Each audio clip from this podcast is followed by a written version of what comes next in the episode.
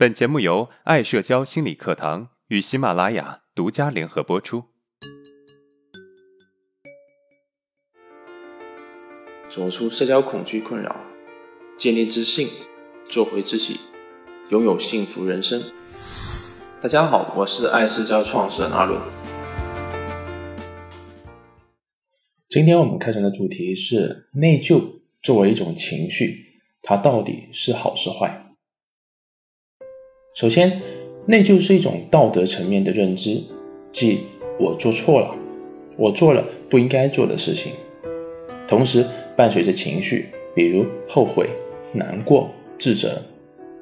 拥有内疚，说明我们具有一定的自我反省能力，对自己的想法和行为有一定的约束。不会恶意的去伤害他人和破坏社会，并提醒我们要照顾他人的利益和感受，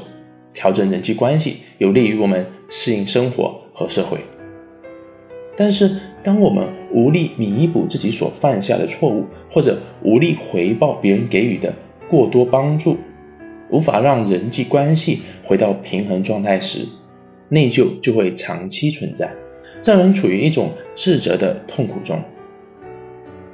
为了重新获得平衡的状态，他们会企图预先准备受责备，通过自己提出来的责备来防止别人提出，甚至啊，通过明显的苛责自己来平息别人的指责，从中获得宽慰。例如，小时候我们在吃饭的时候，经常会不小心把筷子弄在地上，这时我们通常会很紧张，很怕妈妈的责备，所以神情可能会极度的沮丧。希望借此平息妈妈的愤怒，得到几句宽慰的话，例如“掉了没关系，下次拿稳点就好”。这种内疚实际上就是为了保护自己，因为这样别人也会反过来安慰自己，也不会谴责自己的。此外，内疚的另外一种表现形式就是攻击。与其向内攻击，承受自己的痛苦，还不如向外攻击，让关系重新回到平衡状态。这让我想起我的一个学员小 A，他的一个同事小 Q 工作能力很强，几乎每个月的业绩都是第一名，所以小 Q 经常请他吃饭，而且啊每次请吃饭的时候都会说：“我目前收入比你们都高，吃个饭不会花费很多钱，你们别客气。”但小 A 并不喜欢这样的行为，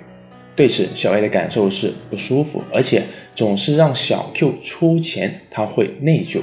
于是他开始攻击小 Q，还当面对小 Q 说：“下次你再出钱，我就不来了。”这其实啊，就是内疚变成攻击的一种模式。因为小 Q 经常请大家吃饭，对大家都很好，而且啊，小 A 不习惯欠别人的人情，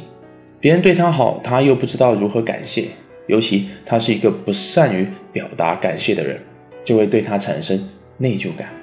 于是采用攻击才能够平衡他的内心。自然说小 Q 不好，他就会感觉好一些。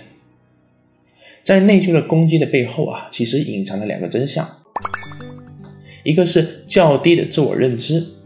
自我认知的高低太容易受到外界事物的影响了；另外一个是外表完美需求的强制性，不能维持完美的形象，对他们来说意味着失败和危险。内疚情绪没有对错。只是，若过分的执着于某种情绪，抓住它不放，它就会破坏我们的人际关系，尤其是亲密关系。越是亲密的情感，应该就越受不了这个亏欠感和内疚感的摧残。毕竟啊，没有人喜欢亏欠的感觉。无论是亲子、夫妻、朋友关系，当一方感觉到自己无法回报另一方的付出时，他们内心往往会产生极大的无力感、自责感和歉疚感。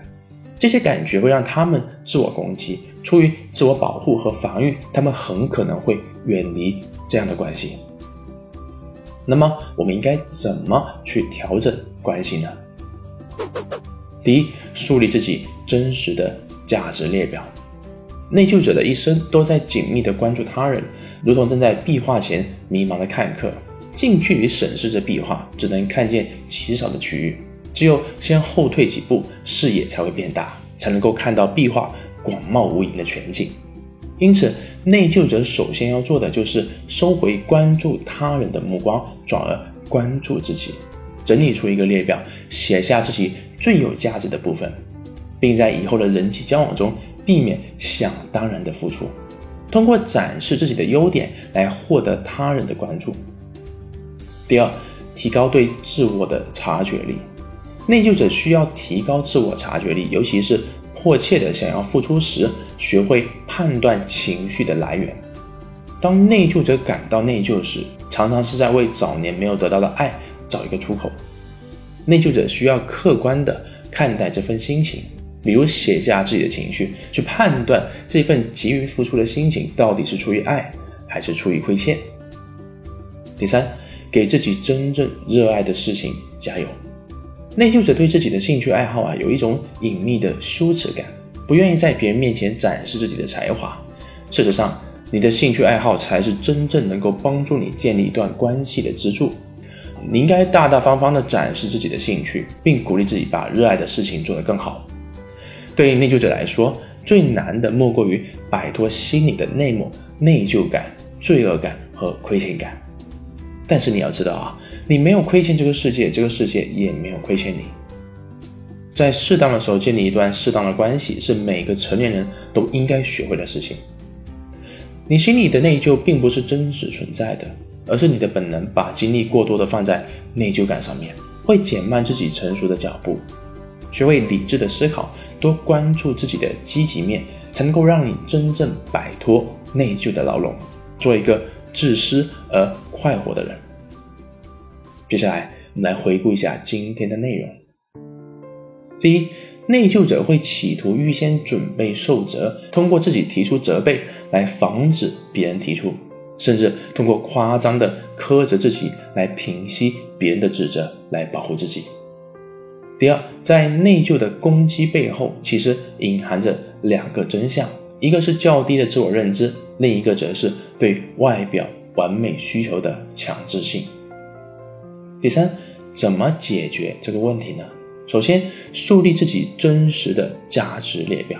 其次，提高对自我的洞察力；最后，给自己真正热爱的事情加油。